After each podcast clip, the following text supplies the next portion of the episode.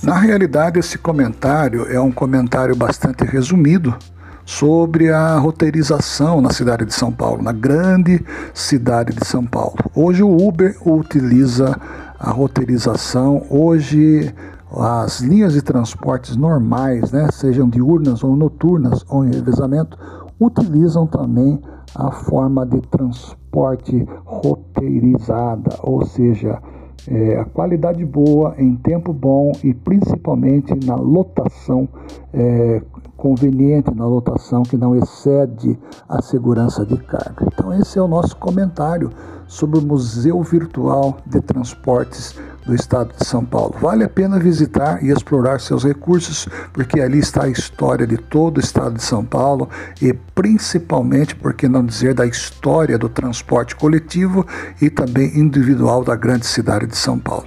Obrigado.